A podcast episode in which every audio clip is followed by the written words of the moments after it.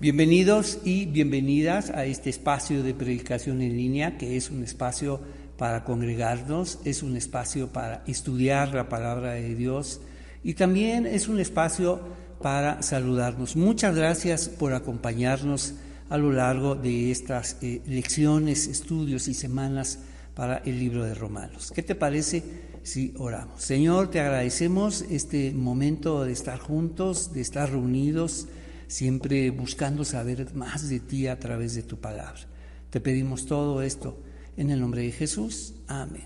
Bienvenidos, estamos en promesas de salvación y ya llegamos al capítulo 16. Esto significa que, pues bueno, ya hemos terminado y Pablo dedica el capítulo 16 a saludar a sus colaboradores, a nombrar todo su trabajo, y eso es lo que siempre también queremos hacer nosotros. Cada, cada vez que terminemos un curso como hoy, pues queremos agradecer a todos los que han colaborado con este proyecto y siguen colaborando.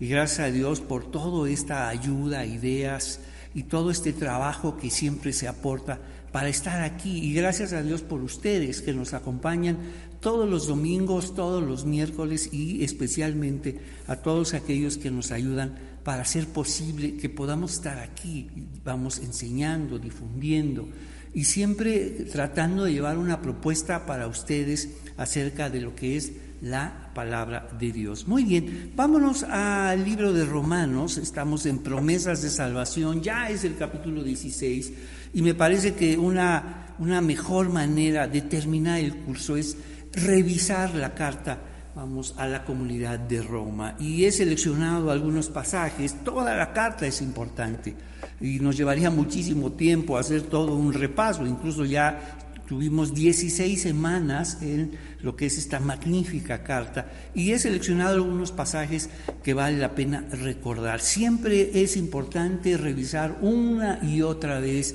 no solo los evangelios, las cartas, los profetas, Génesis, Apocalipsis. Es vital que tú y yo siempre estemos, vamos, revisando y actualizando nuestra mirada hacia las cartas y hacia los evangelios, a cada uno de los textos que son vitales para nosotros. Vámonos a, ¿qué te parece? Vámonos a Romanos 1, vamos a dar un repaso y comenzaremos indudablemente con el capítulo 1. ¿Por qué? El libro o la carta a la comunidad de Roma, eh, vamos, hemos propuesto que está, tiene dos divisiones. La primera es del capítulo 1 al capítulo 11, es toda la teología que Pablo vamos, expone acerca de la gran salvación de Dios para con nosotros.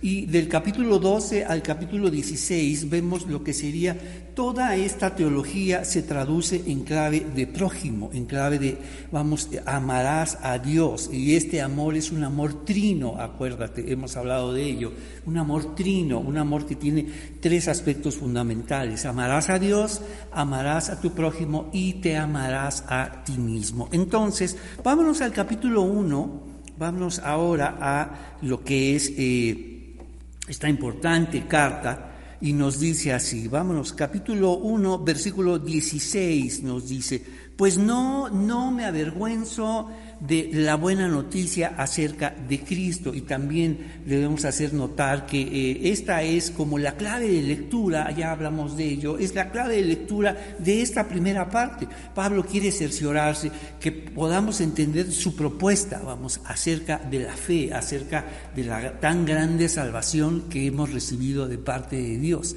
Entonces, igual, de la misma manera, en el capítulo 12, inicia con la clave de lectura acerca de cómo debe leer leerse toda esta teología, ahora en clave de prójimo. Vámonos otra vez al capítulo 1 y versículo 16. Pues no me avergüenzo de la buena noticia acerca de Cristo, porque es poder de Dios en acción para salvar a todos los que creen. Es interesante que Pablo dice, yo no me avergüenzo, tal vez, yo no me avergüenzo como otros, o no tendría por qué avergonzarme, porque a lo mejor están diciendo, solo son palabras, Pablo, solo es un discurso como otros, ¿no? Solo es un discurso religioso. Y Pablo tiene que decir, por supuesto que no es así. Es más que un discurso, son más que palabras. Es una predicación donde se revelan muchas cosas y se manifiesta el poder de Dios. Entonces, porque no me avergüenzo de la buena noticia acerca de Cristo, porque es poder de Dios en acción para salvar a todos los que creen, a los judíos primero y también a los gentiles. Esto nos habla de estos dos grupos fundamentales de esta comunidad de Roma, vamos, los judíos eh, creyentes y ahora los gentiles creyentes, conforman y generan tensiones, disputas y generan muchas preguntas y Pablo tiene que resolver todo esto. Entonces, esa buena noticia nos revela esa, esa noticia que es poder de Dios para salvación a todo aquel que cree. Y vamos a ir conociendo esta, esta, esta idea, este, este verbo fundamental, creer, confiar en Dios, confiar en lo que Él dice y en lo que está haciendo por nosotros. Esa buena noticia nos revela. La palabra que se usa aquí, porque debes saber que el texto original o el de, lo que nosotros tenemos en nuestras traducciones es el texto griego. Y es fascinante porque déjame explicarte que si el español es un, es un, es un idioma muy, muy amplio, muy, muy rico, muy favorecido, déjame decirte, el griego es aún todavía más extenso. Tiene, tiene palabras muy interesantes y esta palabra seguramente la vas a reconocer. Esa, buena noticia nos revela, y es la palabra apocalipto, de donde viene nuestra palabra revelación, ¿no? Apocalipto, descubrir, vamos, revelar, dar a conocer a todos. Esta buena noticia nos revela, apocalipsis, es el apocalipsis de Dios, la revelación de Dios nos dice. Esa buena noticia nos revela cómo Dios nos hace justos ante sus ojos.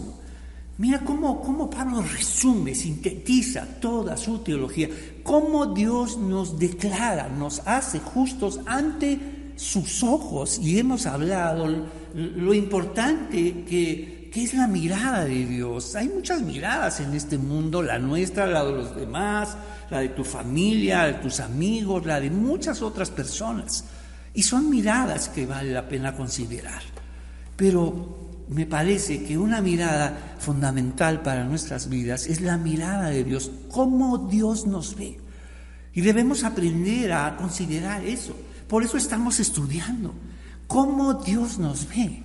Y es una mirada que nos sana, es una mirada que nos, que nos revitaliza, es una mirada que nos da rumbo, propósito, es una mirada que nos ayuda, acuérdate, es una mirada que sana nuestras vidas y dignifica nuestro ser. Entonces, buscar cómo Dios nos ve. Una y otra vez dirá Pablo que somos declarados justos ante, ante sus ojos. Lo que otros ojos digan, lo que otros ojos miren, lo que otros ojos consideren, ya no importa. Porque lo que importa son los ojos de Dios, la mirada de Dios, lo que Él considera, lo que Él ve, lo que Él ve para nosotros. Entonces, lo que otros ojos vean, eso ya no importa. Lo que otros ojos vean de ti, de mí, de los demás, eso ya no, no importa. Incluso tu propia mirada hacia ti mismo o hacia ti misma, eso pasa a segundo plano. Claro que importa, pero más importa la mirada que Dios tiene para contigo y debemos conocerla. ¿Cómo nos mira Dios? Cómo nos mira y de qué manera, porque vamos, en nuestros imaginarios religiosos, que es una construcción familiar, social y religiosa, que va, vamos, eh, eh, construyéndose a lo largo de nuestra vida y, y nos hacen ver a Dios de una manera. Y pareciera que sus ojos están en otro lado, pareciera que sus ojos siempre están enojados, irritados, vamos en contra de nosotros, pero no es así ha puesto sus ojos en este mundo, ha puesto sus ojos en su creación y ha puesto sus ojos en ti. Por eso Pablo está diciendo y está llevando esta carta a esta gran, gran comunidad de Roma, donde la mirada de los demás es vital, donde, donde la mirada de aquellos, eh, vamos, eh, personas importantes es aún, es aún más indispensable.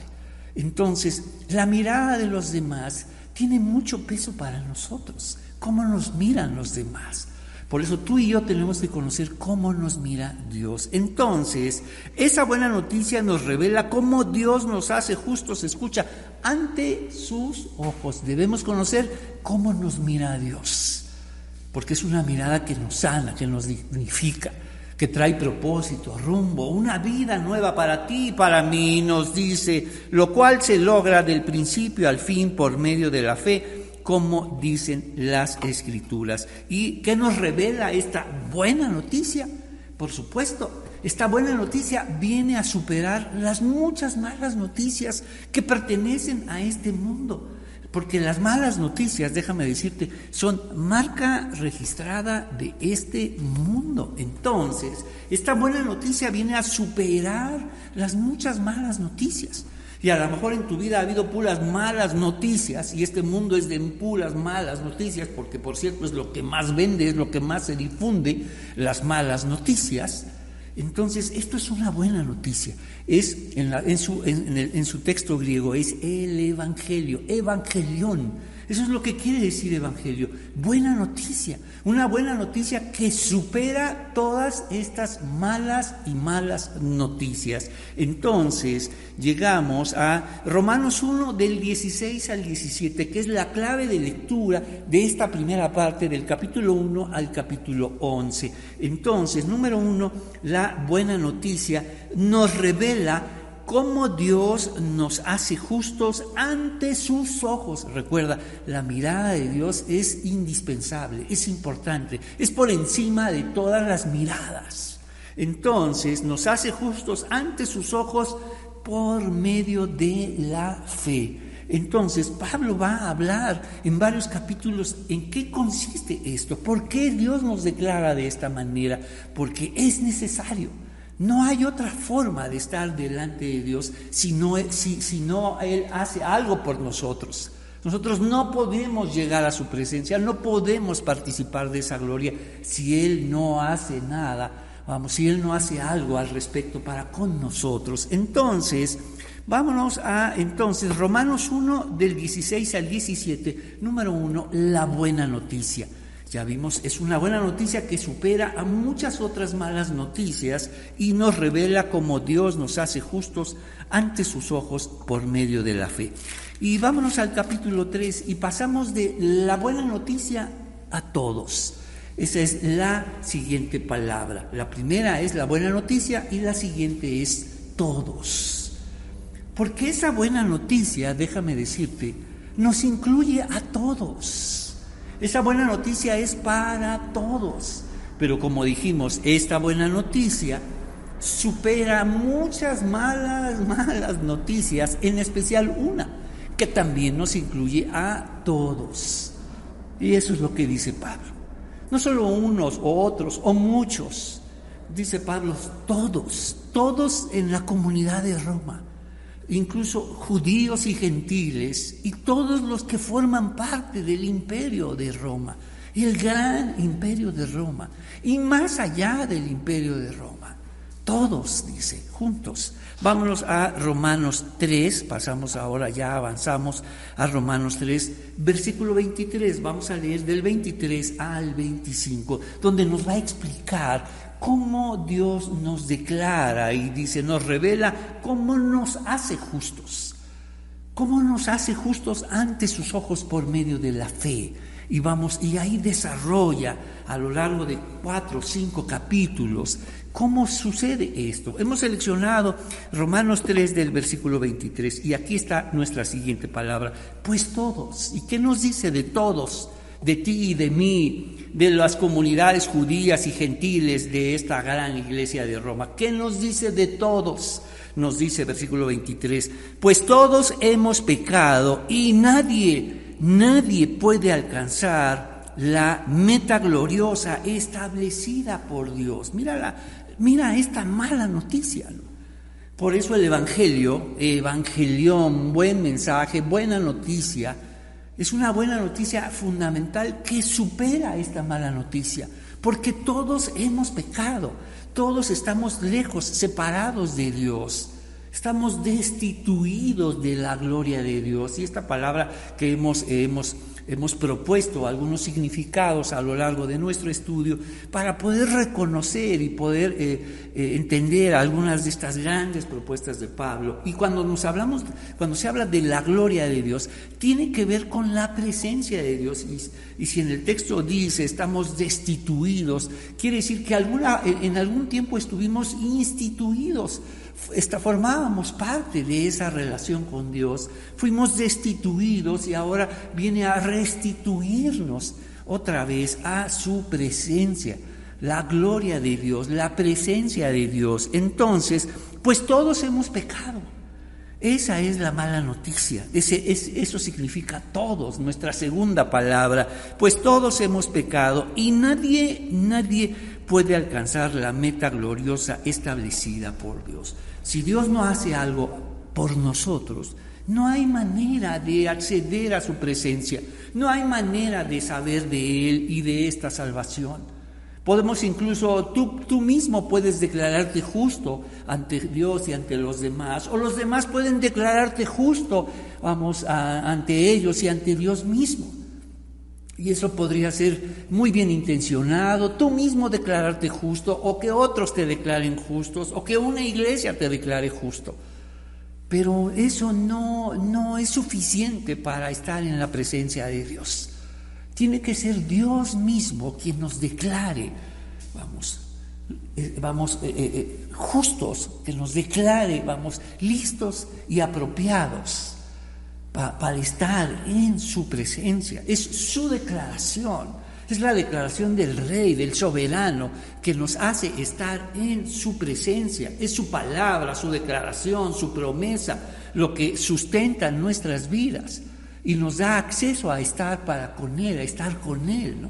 Entonces, ¿cómo, ¿cómo puede ser posible? Mira, ahora podemos entender por qué Pablo dice, nos revela la buena noticia de que Dios, vamos, nos hace justos ante sus ojos. ¿Cómo? Nos dice, versículo 23, pues todos hemos pecado y nadie puede alcanzar la meta gloriosa establecida por Dios. A partir del capítulo 23 al, capítulo 25, vamos a ir em, deduciendo, infiriendo eh, en qué condiciones estamos nosotros con respecto a lo que Dios está haciendo e hizo por nosotros. ¿Qué te parece? Vamos a ir descubriendo un escenario, ese escenario de la mala noticia, para poder entender esa grandiosa y buena noticia. Pues todos hemos pecado y nadie puede alcanzar la meta gloriosa establecida por Dios. Y la primera mala noticia es lejanía. Todos hemos pecado, estamos lejos, separados de Dios. Versículo 24. Sin embargo, ¿qué hace Dios ante esa lejanía, ante esa separación? Mira, sin embargo, Dios hizo algo por ti y por mí. Dios hizo algo. Nuestra justicia no es suficiente. Nuestra declaración de ser justos o de otros o de muchos no es suficiente para estar en su presencia. Necesita Dios declararnos justos, suficientes, vamos, vamos, apropiadamente justos para estar delante de Él. Y nuestra justicia no, no nos alcanza. El mundo y la vida no lo demuestra. Tu justicia y la mía no nos alcanza para ni siquiera para nosotros mismos. Entonces, sin embargo, con una bondad que no merecemos, mira, mira la mala noticia, mira la lejanía, mira la, la, separación y la oscuridad que representa el versículo 23 y mira cómo comienza el versículo 24. Mientras que hay lejanía, pecado, oscuridad, separación, de la gloria de Dios, el versículo 24 comienza con una inmerecida bondad de Dios. ¡Wow! Mira lo que Pablo nos está diciendo, mira la palabra de Dios. ¿Qué hace Dios? ¿Cómo reacciona ante esa a esta mala noticia, la tuya y la mía? O sea, vamos, nuestra condición de lejanía, ¿no? Esta nuestra mala noticia que es marca registrada de este mundo con una inmensa inmerecida bondad de Dios, por supuesto, porque no hay mérito alguno. Esta bondad, vamos, entrega de forma inmerecida, nos dice. Sin embargo, con una bondad que no merecemos, Dios, vamos, nos declara justos. ¿Cómo? ¿Cómo es eso? Nos declara. Es la declaración de un rey, de un soberano, de un juez rey justo, nos declara justos, por encima de nuestra justicia, nuestra escasa y frágil justicia, la escasa y, frágil justicia de este mundo, que no alcanza para mucho, nos declara justos, eres justo delante de mí. ¿Cómo? ¿Por qué lo hace? Ya nos dijimos. Una inmensa bondad, vamos. Dios en medio de nuestra separación, vamos, pone este puente de bondad, vamos, para ti y para mí. Sin embargo, con una bondad que no merecemos, Dios nos declara justos por medio de Cristo Jesús. Somos justos por medio de otro. Y eso es lo primero que tenemos que estar entendiendo. Ya vimos que cómo nos hace justos por medio de la fe. Y el capítulo 3 nos dice que nos declara justos por medio de otro. Otro es el que es justo y nos concede su justicia. Y esa justicia es la apropiada y suficiente para estar delante de Dios. Es por la justicia de otro que puede declararnos justos para estar en su presencia. Es una justicia que viene de afuera. ¿Y qué es lo que hace Jesús? Nos dice, sin embargo, con una bondad que no merecemos, Dios nos declara justos, acuérdate, no por sí mismos, no por nosotros, no por el mundo, no por el universo, sino nos declara justos por medio de Cristo Jesús. ¿Y qué hace Cristo Jesús? Quien nos liberó del castigo de nuestros pecados. ¿Te acuerdas que ahí vamos a revisar nuestra condición? Capítulo 20, versículo 23 nos habla de todos hemos pecado, nos habla de separación y de lejanía y nos liberó del castigo de nuestros pecados. Nos liberó, nos habla de esclavitud, del castigo de nuestros pecados, de juicio. Mira la condición en la que estábamos, lejanía, esclavitud y juicio. Eso es lo que en, esa situación estábamos. En esa situación estábamos todos, dice, porque todos, todos hemos pecado. Estábamos separados, esclavos y vamos en el bajo juicio. ¡Wow! ¡Qué mala noticia! ¡Qué terrible y grave noticia para ti y para mí! ¿Y cómo comienza el versículo 24 ante esta grave situación? Dice, sin embargo, con una bondad que no, que no merecemos, Dios nos declara justos, vamos, la justicia de otro. ¿Y qué hace ese otro? No solamente, acuérdate, tres cosas siempre tenemos que pensar en la obra de Cristo. Tres cosas. Vivió, murió y volvió a vivir. Es una forma de entender cuando se habla de murió por nosotros, la vida de Cristo, la obra de Cristo, el ministerio de Cristo por ti y por mí. Vivió, vamos, murió y además eh, volvió a vivir, porque él podía haber descendido como adulto y llegar y, vamos directamente a, a la cruz y finalmente morir por nosotros. Pero él vivió y vino, como dice Pablo en Gálatas, nacido de mujer y nacido bajo la ley. ¿Qué significa nacido de mujer y nacido bajo la ley? Bajo la ley de la vida. Por eso nació de mujer. Bajo la ley de sus padres. Por eso nació como un niño y fue cuidado por sus padres. Nacido bajo la ley de su pueblo y por eso llegó a este pueblo. Vamos, donde estaban las leyes de Dios y las obedeció. Y después nacido bajo la ley de Dios, bajo los planes de Dios. Entonces, por eso vivió. Por eso cuando se habla de la obra de Cristo es que vivió. Y vivió y cumplió la ley por ti y por mí. Y después murió y murió por nuestros pecados y pagó por ellos y después volvió a vivir para que tú y yo vamos, tengamos vida nueva. Eso quiere decir la obra de Cristo. Vivió, murió y volvió a vivir.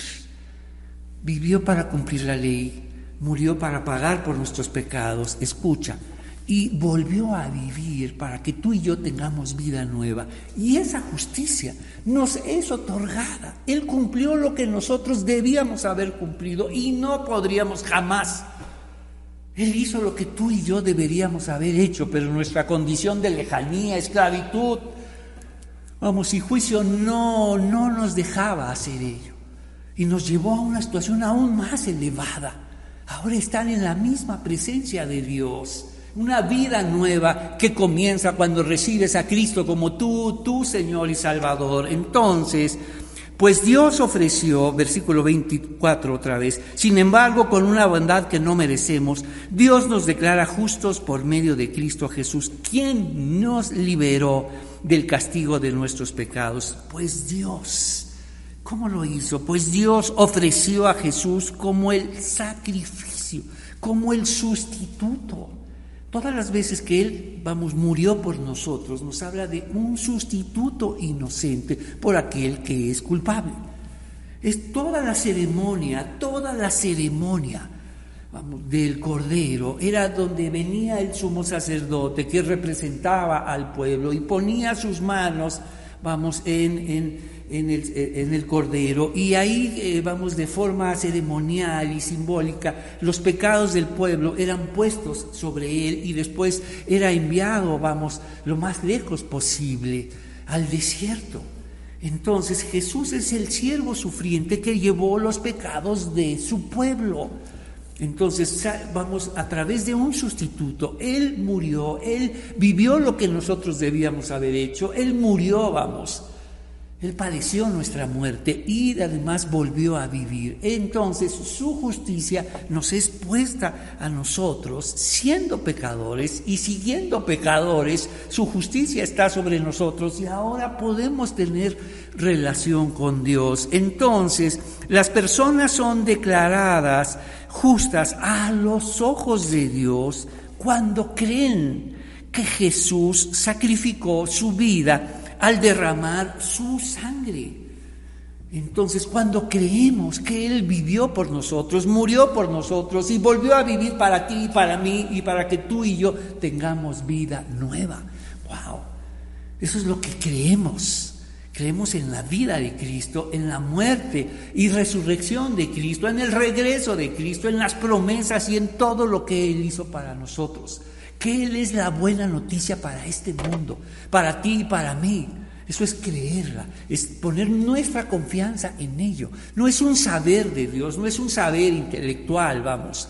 No es un saber los datos. Sí, sí, yo conozco la Biblia, sí, yo sé de Jesús, sí, yo sé esto y aquello. Un saber intelectual, académico, que no transforma, sino es un saber espiritual que Dios tiene que abrir tus ojos por eso la buena noticia nos revela, Apocalipto nos dice, Apocalipsis nos revela, nos descubre, nos hace saber. Quita el velo para que tú puedas ver. Señor, tú eres el Señor. Ahora entiendo que has vivido y viviste esos 33 años para cumplir la ley, para mostrarnos esa relación con Dios y, llevaste, y llegaste a esa cruz como el siervo sufriente que lleva los pecados de su pueblo, que lleva mis pecados y ahora has hecho morir lo que me ha separado de ti y ahora has vuelto a vivir por, vamos, para que podamos tener vida nueva, Señor.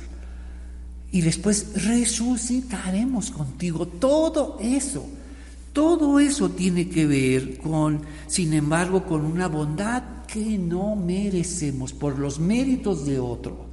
Dios nos declara justos. Puedes estar ahora en mi presencia por lo que hizo otro por ti. Puedes estar ahora, vamos, en mi gloria y en mi presencia por la justicia de otro. ¡Wow! Por eso el cielo es constante alabanza. Por eso cuando revisas Apocalipsis, ves a multitudes alabando a Dios y saben que les pusieron túnicas blancas que ellos jamás podrían haber hecho que ellos jamás podrían haber elaborado logrado, construido o forjado, vamos, a través de su moral, a través de su conducta, a través de, su religiosidad, jamás podrían hacerlo. Les fueron dadas túnicas blancas y alababan a Dios de estar ahí. Ese es el cielo, es gratitud eterno, es alegría, es gozo. No es un lugar aburrido como te lo han enseñado es el lugar más glorioso. No hay nada más emocionante y glorioso que estar en la presencia de Dios. Y no sabes las imágenes tan fabulosas que Juan, vamos, escribe acerca del cielo. el aburrido es este mundo. Nada, nada tiene que ver con lo glorioso que tiene que ver con el cielo. Entonces, nos dice el número 2, Romanos 3, 23 nos dice, de 3, Romanos 3, 23 al 25, todos, todos. Dios nos declara justos a los ojos de Dios por medio de Cristo Jesús. Dios nos declara justos a los ojos de Dios por medio de Cristo Jesús, quien nos liberó del castigo de nuestros pecados. Wow, ¿te acuerdas? Vivió, murió y volvió a vivir. La obra de Cristo. Vivió para cumplir la ley, murió por nuestros pecados y volvió a vivir para que tú y yo tuviéramos vida nueva. Entonces, nos declara justos a los ojos de Dios por medio de Cristo Jesús, quien nos liberó del castigo de nuestros pecados. Vámonos al capítulo 5 y como resultado de esto, somos declarados justos. Esa, esa lejanía, ¿te acuerdas? Todos estamos separados, destituidos de la gloria de Dios. Ahora somos instituidos otra vez, restituidos por la justicia de otro. La salvación siempre viene de afuera, es foránea, extranjera, viene de afuera, esa justicia nos es otorgada y ahora nos, podemos estar en su presencia. Podemos entrar a ese lugar santo para pedirle ayuda a Dios, para pedir su gracia para nosotros. Entonces, vamos al capítulo 5, capítulo, capítulo 5, versículo 1. Por lo tanto, es interesante, por lo tanto, a eso, eso que hemos estudiado, es, eso que hemos enseñado, es esa gran buena noticia que nos incluye a todos, entonces pasamos de buena noticia a todos a declarados. Somos declarados. Es la declaración de un rey, de un soberano, que dice, puedes estar ahora en mi presencia por los méritos de otro, por lo que hizo ese otro por ti. Entonces, por lo tanto, ya que fuimos declarados justos a los ojos de Dios, ¿te acuerdas? La mirada más importante de todas es la mirada de Dios. Tienes que siempre buscar y saber, conocer cómo Dios nos mira. No es un Dios enojado, no es un Dios airado, no es un Dios vigilante que está viendo a ver cuando te equivocas. Esa es nuestra mirada, esa es nuestra mirada de la familia, de la sociedad, de este mundo. Dios es una mirada muy, muy distinta.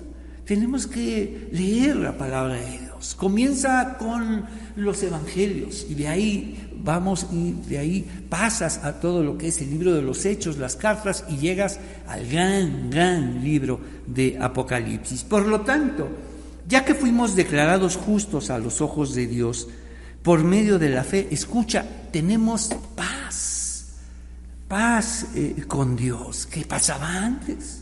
Éramos enemigos. Dios no era nuestro enemigo, nosotros éramos enemigos de Dios. Nosotros veíamos a Dios como nuestro enemigo. Dios jamás ha sido nuestro enemigo. Por el contrario, ¿cómo puede ser alguien enemigo cuando nos declara justos por medio de la fe en la obra de Cristo? por medio, por, la justicia de otro, por los méritos de otro, por el sacrificio de otro. No es ningún enemigo, el enemigo somos nosotros, somos enemigos unos de otros. La, enemistad, recuerda, mira las palabras, lejanía, esclavitud, juicio, enemistad.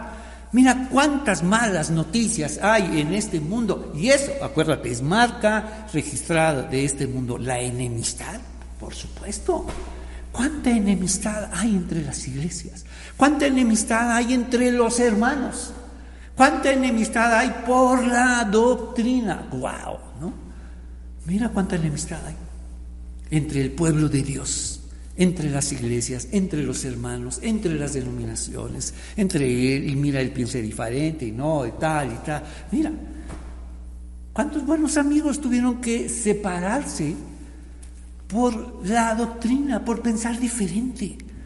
Qué pequeña es nuestra sana doctrina, qué pequeña es nuestra sana, qué pequeña e insegura es nuestra sana doctrina que aquel que piensa diferente. No importa que crea en Jesús como Señor y Salvador, no importa que, vamos, que crea en que Dios, que Dios lo declaró justo ante sus ojos por medio de la justicia de otro, eso no importa eso nos habla de la fragilidad y pequeñez y, vamos, eh, eh, de nuestra doctrina. Deberíamos hacer nuestra doctrina más grande, más espaciosa, mucho más espaciosa, para terminar con la enemistad y las divisiones y las separaciones. ¿Qué te parece? Entonces, por lo tanto, ya que fuimos declarados justos a los ojos de Dios por medio de la fe, tenemos paz con Dios gracias a lo que Jesucristo nuestro Señor hizo por nosotros. ¿Qué hizo por nosotros? ¿Te acuerdas? Vivió por nosotros. Vamos, murió por nosotros y ahora resucitó y ascendió a los cielos y vendrá por nosotros. Todo eso lo hizo por nosotros. Es abrumador, es demasiado. Dice, todo eso por nosotros. Mira lo que nos, mira, ve cómo nos mira Dios. Mira lo que valemos para el cielo. Valemos demasiado, vales mucho para Dios, valemos mucho para Dios, pero aquí no valgo nada. Aquí no sirvo para nada, aquí todo el mundo me ha dicho que no sé y yo también me lo he dicho muchas veces, no sirvo para nada. Claro, es abrumador saber todo lo que valemos para Dios, todo lo que hace Dios, todo eso ha hecho Dios por nosotros. Nos resulta muy difícil creernos valiosos. Mira este mundo. Qué buen trabajo ha hecho este mundo de creer que no eres valioso. Y tienes que, ser, tienes que buscar ser valioso haciendo, teniendo muchas cosas. Esos son valores de este mundo. Pero el valor de Dios, la dignificación, vamos, el dignificarte como persona, es que tú te entiendas valioso para Dios. Que te sepas valioso. Mira todo lo que está haciendo. Dios nos dice, tenemos paz con Dios gracias a lo que Jesucristo nuestro, Señor hizo por nosotros.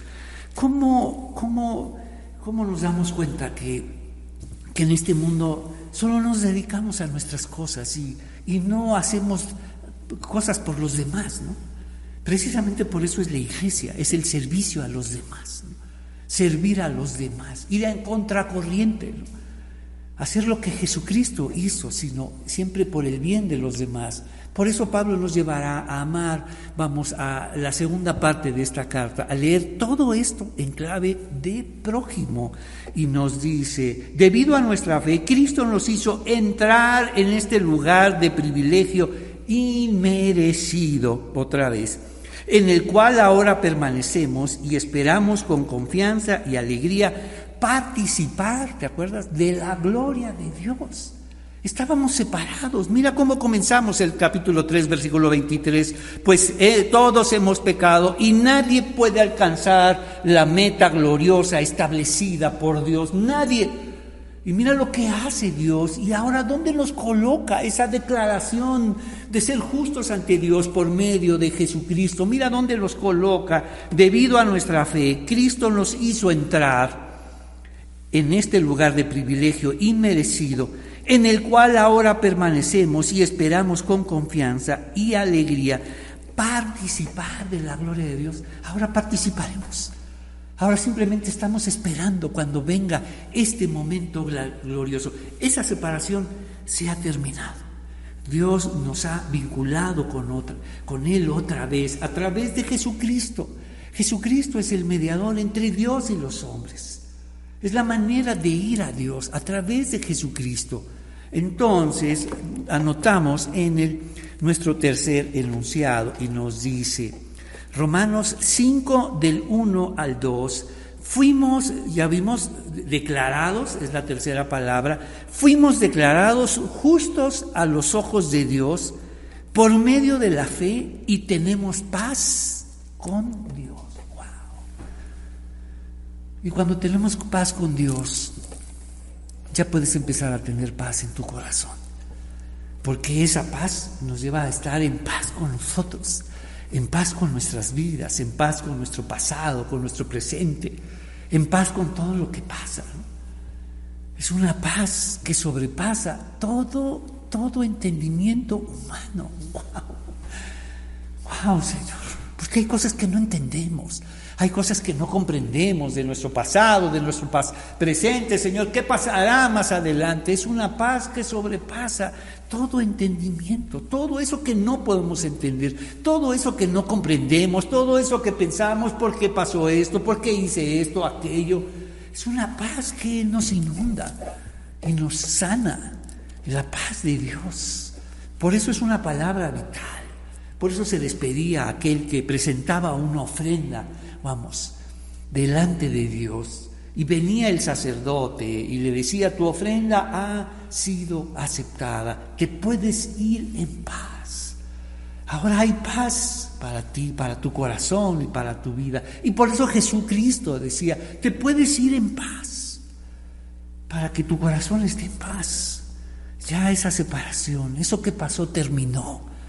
Te he perdonado. Y si Jesús nos ha perdonado, nada ni nadie no separará del amor de Cristo. Bien, llevamos tres palabras, la buena noticia, todos y declarados. La declaración de un soberano para que nosotros podamos estar en su presencia, para que podamos acceder a su presencia. Y es a través de la justicia de otro la obra y méritos de otro. No solo vivió y cumplió la ley para nosotros, no solo murió por nuestros pecados, sino volvió a vivir para que tú y yo tengamos vida nueva. Y ahora nos dice el capítulo 5 que fuimos llevados a un lugar. Versículo capítulo 5 nos dice, capítulo 5, versículo 2, eh, debido a nuestra fe, Cristo nos hizo entrar en este lugar de privilegio inmerecido en el cual ahora permanecemos y esperamos con confianza y alegría vamos a participar de la gloria de Dios. Entonces, Pablo nos revela algo grandioso, fabuloso, que es eh, cuando lo escuchamos, dices, ¿cómo puede ser posible? Entonces, tan grande es la salvación de Dios. O sea, la salvación de Dios no comenzó, vamos, cuando tú escuchaste el mensaje de Dios. La salvación de Dios no comenzó, no comenzó incluso cuando Jesús murió por nuestros pecados, mucho más atrás. ¿Cómo? Entonces, no comenzó cuando tú escuchaste de Jesús, no comenzó incluso ni, ni siquiera en esta vida, sino más atrás. Incluso ni siquiera cuando Jesús murió, vivió, murió y volvió a vivir por ti y por mí. Mucho, mucho más atrás. Mira el tamaño de la salvación. Mira la grandeza, vamos, y la anticipación de Dios para con nosotros. Vámonos ahora a nuestra siguiente palabra, que es elegidos. La palabra es elegidos y eh, vámonos a Romanos 8. Y vamos a conocer esta, esta doctrina, la doctrina de la elección. Fuimos elegidos. Pablo nos dice que en, esta estupenda carta a la comunidad, a las comunidades de Galacia, que él fue elegido antes de que naciera. ¡Wow! No había hecho ni bien ni mal, al contrario, había, hecho mucho, mucho mal. Y Dios, pero Dios ya me había elegido. O sea, su elección rebasa mi vida, rebasa mi pasado, rebasa todas mis acciones, bien o mal. Las rebasa y pasa por encima. Y no solamente las rebasa, sino vamos, va directamente a la presencia de Dios. Mira, Dios se quiso asegurar de todo. Así Dios hace las cosas. El tamaño, vamos, de la obra de Dios. Entonces, la doctrina de elección en Romanos 8 que algunos la conocen como la predestinación. Y esta palabra solo ocurre en la versión Reina Valera 60. Ya las siguientes versiones o traducciones, porque son traducciones, ahora es eh, la nueva versión internacional, ya usa la palabra para proorizo, que es la palabra griega, vamos, es la palabra elección. Y esta, esta siguiente traducción, nueva traducción viviente, también habla de ella como elección predestinación, destinados, vamos, de, de, forma anticipada. Y esta es la elección de Dios para con nosotros. Entonces, Pablo quiere asegurarse que estamos seguros estamos firmes, tan firmes que nuestra elección fue desde antes de que naciéramos, desde antes de que muriera Jesucristo, desde antes de que comenzara este mundo. Entonces nos dice capítulo 8, versículo 8. Vamos a nuestra cuarta palabra. Ya vimos la buena noticia, todos declarados y ahora elegidos.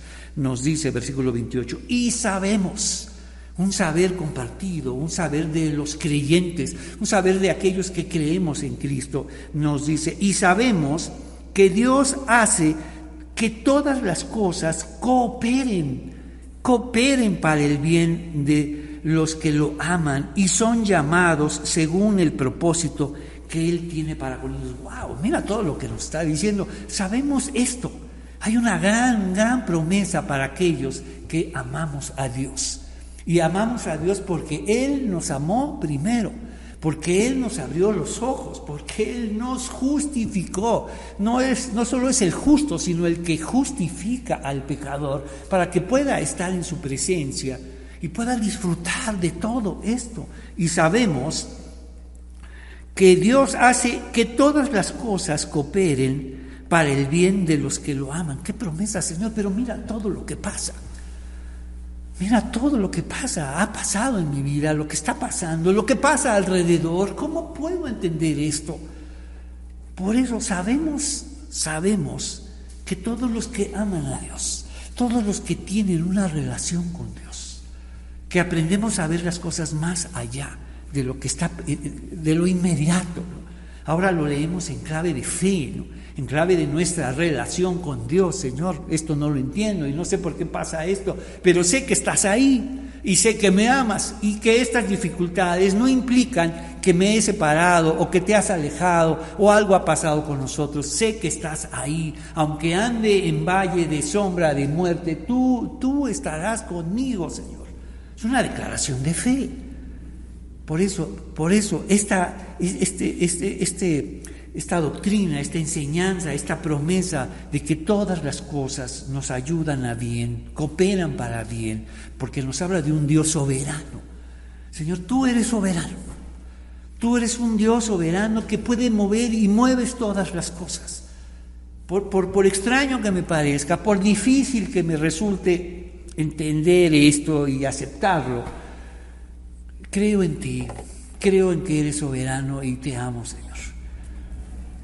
Y amo, amo lo que eres, lo que haces y lo que has hecho por mí. Entonces nos dice, y sabemos que Dios hace que todas las cosas cooperen para el bien de los que lo aman y son llamados. ¿Cómo? Según el propósito que Él tiene para, para ellos. Entonces Dios nos llamó con un propósito y Jesús lo enseñó una y otra vez. Vengan a mí y los haré pescadores de hombres. Vengan a mí y los haré pescadores de hombres y niños, mujeres, jóvenes. Jesús siempre tenía un propósito más allá de nosotros. Por supuesto era salvarnos, pero como lo hemos estudiado, nuestra salvación siempre está en relación a otros. Entonces, pues Dios dice, eh, son llamados según el propósito que tiene para con ellos. ¿Y cuándo fuimos llamados? Versículo 29, pues Dios conoció a los suyos de antemano. Y una cosa es nuestro antemano y otra cosa es el antemano de Dios. Más allá, va más allá de tu vida, más allá de la cruz, más allá de esta creación, Dios había pensado en ti. ¡Wow, Señor! ¿Cómo?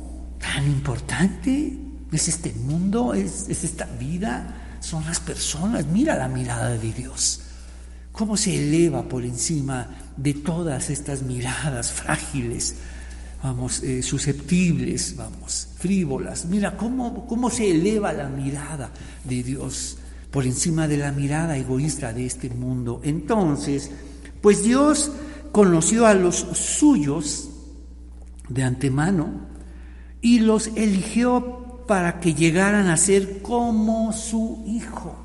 ¿Te acuerdas lo que vimos en el versículo anterior? Que Dios fueron llamados para un propósito. Y ya vimos cuándo, vamos, Dios los eligió de antemano para, nos dice, Dios los conoció a los suyos de antemano y los eligió, priorizó, predestinó para que llegaran a ser como su hijo, a fin de que su hijo fuera el hijo mayor de muchos hermanos y después de haberlos elegido los llamó para que se acercaran a él y una vez que los llamó los puso en una relación correcta con él. Luego de ponernos en la relación con él, correcta con él, les dio su gloria. Wow.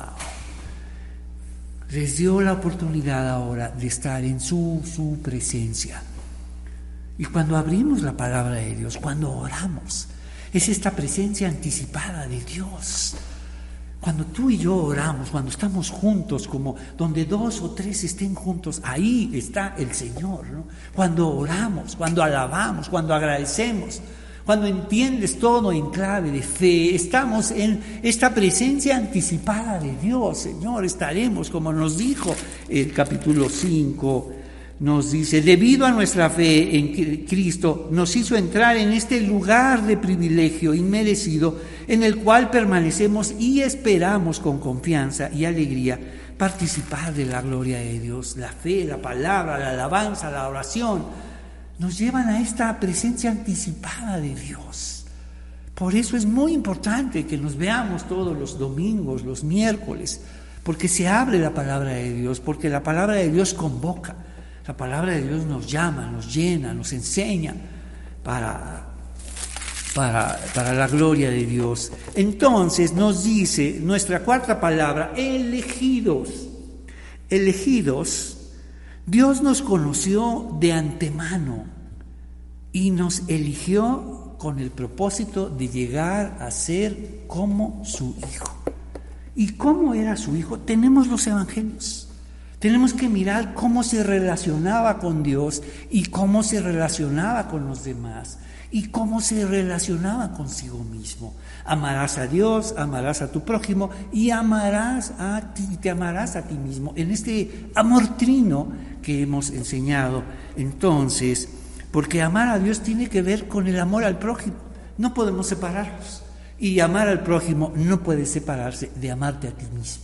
Entonces, vámonos a nuestra siguiente y última palabra. Y vámonos ahora a la segunda parte. Ya vimos la primera parte del libro de Romanos, que es del capítulo 1 al capítulo 11, elegimos estos capítulos, el capítulo 1 del 1 al 16, la buena noticia, Romanos 3, 23 al 25, todos, todos estamos incluidos en esta buena noticia, porque todos, todos participamos de esas malas, malas noticias.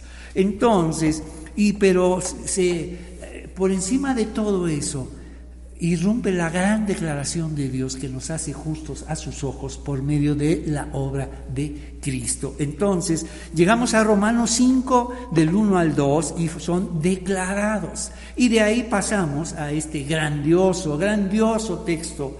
Me parece que es el texto, es, es la bisagra, es el centro del libro de Romanos, que es Romanos 8 del 28 al 30, y fuimos elegidos Dios nos llamó y nos conoció de antemano y nos eligió para su propósito, para sí mismo, para que tú y yo estemos con Él en su presencia. Mira la tan grande salvación.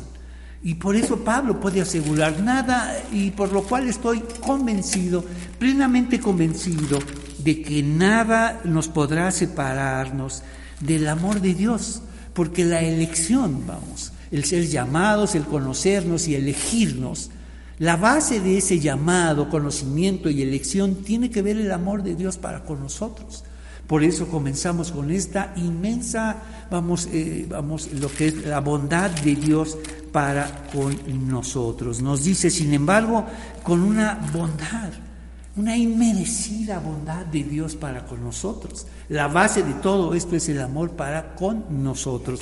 Vamos y llegamos a la segunda parte del libro de Romanos, que es del capítulo 12 al capítulo 16, y vemos que Pablo todo lo hace, eh, lo, lo va a traducir en clave de prójimo, hacia los demás. ¿Qué tiene que ver todo esto? Por supuesto que esta teología nos lleva a ser otros, y otros con nosotros mismos, y otros con los demás. Pero tienes que comenzar contigo. Tienes que comenzar contigo. La transformación comienza contigo, porque Dios te llamó a ti. Si hubiera querido transformar a esa otra persona o a tu familia entera, déjame decirte que es tu gran preocupación, Dios lo hubiera llamado a ellos. Pero Dios te llamó a ti y es la muestra de que Dios está quiere comenzar contigo, ha comenzado contigo. Dios te conoció, te llamó y te eligió para un propósito que va más allá de ti, que por supuesto incluye a mucha gente que está a tu alrededor. Entonces, vamos a nuestra última palabra, transformados. ¿Te acuerdas que Dios nos eligió para un propósito para llegar a ser como su Hijo Jesucristo? ¿Cómo? ¿Cómo podemos hacerlo? Y vámonos al capítulo 12, versículo 1. Por lo tanto, amados hermanos, les ruego que entreguen su cuerpo a Dios por todo lo que Él ha hecho a favor de ustedes. Así como Él entregó su cuerpo, así como Jesús está evocando este sacrificio de Jesús por nuestros pecados, así como Él entregó su vida, así háganlo ustedes. ¿Cómo? Nos dice... Por lo tanto, amados hermanos, les ruego que entreguen su cuerpo a Dios por todo lo que Él ha hecho a favor de ustedes que sea un sacrificio vivo y santo, la clase de sacrificio que a Él le agrada, esa verdadera, verdadera forma de adorarlo. Y descubrimos esta clave, esta clave a lo largo del libro de Romanos, que es aquello que es verdadero. Y aquello que es verdadero es algo que viene de Dios, recuerda, es algo que es por revelación y es inmerecido. ¡Wow! la verdadera adoración. no podemos adorarlo, vamos, si Dios no viene a nosotros, no nos revela de forma inmerecida cómo hacerlo. De otra manera lo adoraremos a nuestro modo. Por eso Jesús le dijo a la mujer samaritana, los verdaderos adoradores, vamos, adorarán en espíritu y en verdad. Entonces aquello que es verdadero es aquello que viene de Dios, es por revelación y escucha, es inmerecido. Y vimos a lo largo de la carta del libro de Romanos el verdadero judío, la verdadera circuncisión y los verdaderos hijos de Abraham. Y aquí está una clave extraordinaria, la verdadera adoración. Es voluntaria. Así como Jesús entregó su cuerpo, ahora hazlo tú. ¿Para qué, Señor? Entonces, y viene una, una palabra que estudiamos, metamorfo, vamos, donde viene la palabra metamorfosis, transformación, cambio, ¿no? Y nos dice, no imiten las conductas ni las costumbres de este mundo, Vamos, porque las conductas y las costumbres de este mundo tienen su manera de adorar a Dios, tienen su manera de entender a Dios, tienen su manera de entender a los demás. Las conductas y las costumbres, obviamente, tienen que ver con una manera de pensar. Nuestras conductas y nuestras, costumbres vienen de nuestra manera de pensar sobre nosotros mismos, sobre los demás y sobre Dios. Pero Dios no quiere cambiar eso. Dios no quiere que lo adores a tu manera, pues lo haré así, de esta manera, pienso esto, imagino, creo. No, dice Dios, gracias, gracias. Ya es suficiente tan solo con lo que hemos visto. Nuestra manera, de, nuestra manera anterior de adorar a Dios no nos llevó a nada bueno. No tenía la fuerza suficiente para transformarnos. Tenías una idea de Dios, tenías una forma de adorarlo agradarlo, pero ve, no tuvo la fuerza necesaria para transformarte. Tu vida seguía igual. En cambio, cuando Dios hace Él las cosas, entonces todo cambia. Mira lo que dice. Versículo, versículo 2. No imiten las, conductas ni las costumbres de este mundo. Más bien, deja de imitar esta forma de adorar o, o de creer en Dios, sino más bien, escucha lo que dice Dejen que Dios los transforme. Deja que Dios te convenza. Deja que Dios te convenza. Porque sí, ya sé que no, te resulta muy difícil convencerte, vamos, somos aferrados, vamos, eh, somos necios en muchas cosas, somos, nos resulta muy, muy difícil cambiar. Por eso las cosas pasaron así en nuestras vidas. Sin embargo, ahora, en esta nueva manera de vivir, en esta vida nueva que Dios nos otorga a través de la obra de Cristo, nos dice, no imiten las, conductas ni las costumbres de este mundo, más bien dejen que Dios los transforme. Metamorfo dice, ¿en qué? En personas nuevas. ¿Cómo? ¿Cómo, Señor? Nos dice, al cambiarles la manera de pensar. ¡Wow! Mira, mira lo que quiere hacer Dios. Deja que Dios transforme tu vida. Deja que Dios transforme, vamos, tu manera de pensar. Es decir, déjate convencer por Dios. Si has vivido siempre a la defensiva y tú no crees en nada y no, no consideras nada y te resulta muy difícil cambiar, bueno, pues lo único que nos estás mostrando es que formas, formamos parte de este mundo. Esas son las señales inequívocas de este mundo, la desconfianza, ¿no? la dureza, vamos, e-, el no cambiar, el pensar que estamos bien. Pero ahora es necesario que confiemos en Dios, confía en Dios. Y yo no quiero hacer otra cosa más que tú me, me, me convenzas, Señor. Pídeselo a Dios. No confío en nadie más que en ti. Voy a confiar en ti, Señor. Convénceme tú. Convénceme de que existes, de que eres real, de tus promesas, de tu salvación. Quiero formar parte de ti. Quiero estar contigo. Quiero tener la seguridad de que estaré contigo. Convénceme tú. Y si has vivido decepción y has tenido problemas con iglesias, con eh, hermanos, bueno, adelante, dile a Dios, convénceme tú, Señor. Ahora, si antes tenías deseos de creer, llegaste a la iglesia y todo se acabó probablemente. ¿no? Bueno, pues dile a Dios, convénceme tú, Señor.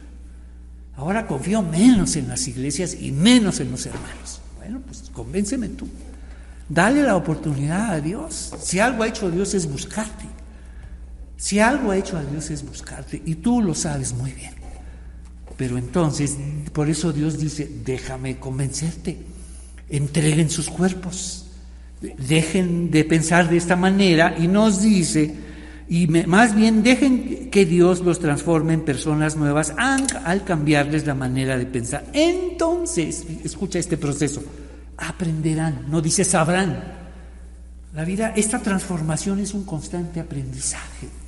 ¿Y cómo, y cómo resulta esto? Te voy a dar dos, dos pautas. Uno, Pequeñas lecciones, pequeñas lecciones planeadas, estudiadas y aprendidas. ¿Qué te parece?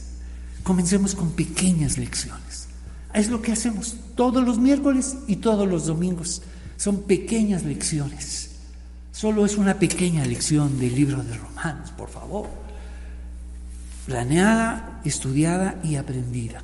Y estas pequeñas lecciones, planeadas, estudiadas y aprendidas, ¿sabes a dónde nos llevan?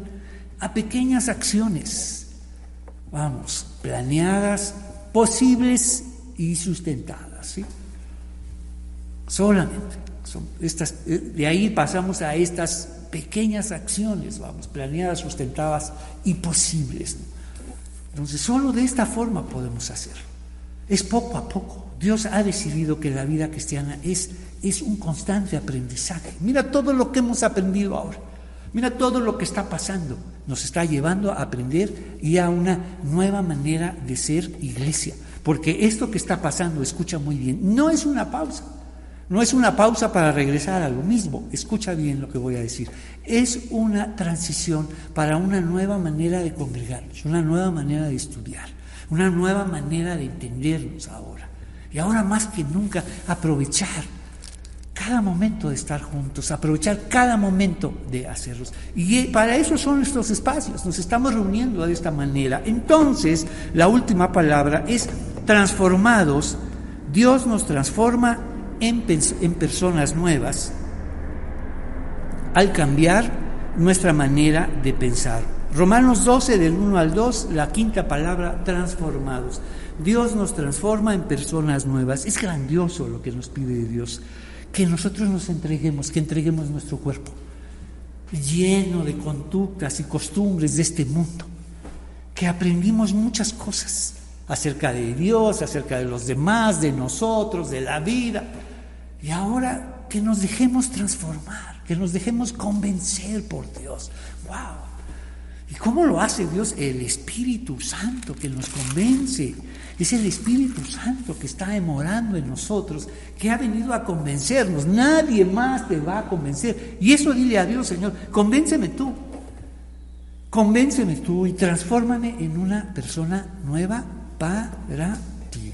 ¿Qué te parece si oramos? Señor, te damos gracias esta, esta mañana de domingo. Gracias estamos juntos. Gracias por esta situación de transición que nos llevará a una nueva forma de congregarnos, de estudiar, de estar juntos. Y te pido, Señor, que tú nos bendigas y te pedimos todo esto en el nombre de Jesús. Amén. Que el Señor los bendiga y muchas gracias por acompañarnos en estas promesas de salvación. El próximo domingo tendremos otra propuesta de estudio para ustedes y gracias que juntos compartimos estas promesas de salvación en el libro de Romanos y que Dios los bendiga y nos vemos el próximo domingo. Muchas gracias.